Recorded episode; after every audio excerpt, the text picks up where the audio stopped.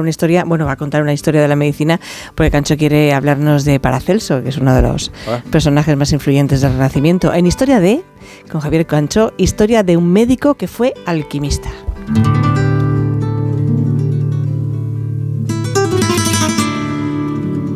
Por una enfermedad muy larga,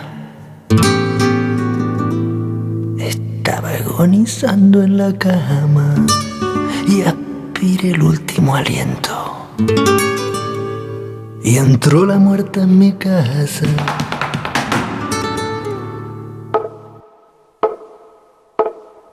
Cuenta la leyenda que Paracelso se cruzó con la muerte en la ciudad de Alejandría cuando el médico trataba a los infestados por la peste. Paracelso recriminó a la dama de la guadaña que pretendiera llevarse consigo 100.000 almas. Paracelso era muy persuasivo. Convenció a la muerte de que los difuntos fueran una décima parte. Pasadas unas semanas, Paracelso volvió a cruzarse con la muerte.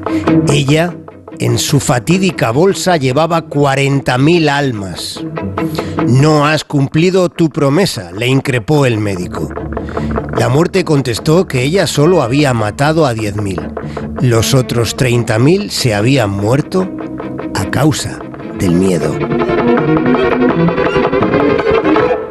Paracelso intuyó la influencia negativa del ánimo en la salud. Su ingenio le convirtió en el profesor más joven de la Universidad de Basilea. Desde que llegó, contravino lo establecido. Sus colegas le vieron como una amenaza y le expulsaron de todo, incluso tuvo que abandonar la ciudad. Su mente iba por delante de su época. El siglo XVI se le quedaba pequeño, también su nombre. Apellidado Bombastus, el padre de la toxicología, se apodó a sí mismo Paracelso, que en latín significa superior a Celso, el legendario médico romano del siglo I. Bombastus cuestionó los textos de Hipócrates o de Galeno.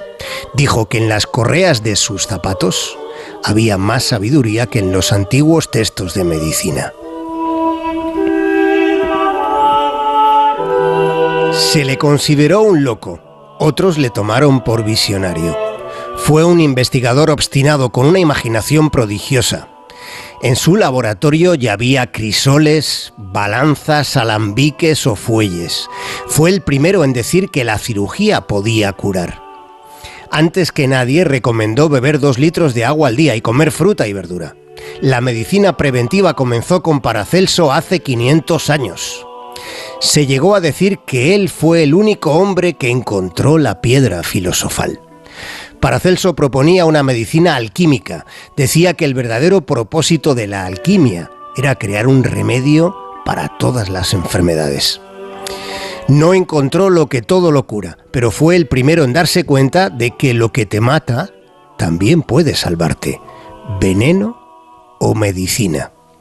Fue el primero en suministrar láudano, una mezcla de alcohol y opio, uno de los primeros analgésicos de la historia.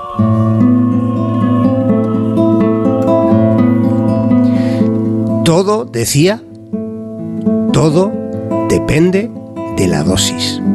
Con medicamentos específicos sanó a pacientes con lepra y con gota cuando eran males supuestamente intratables.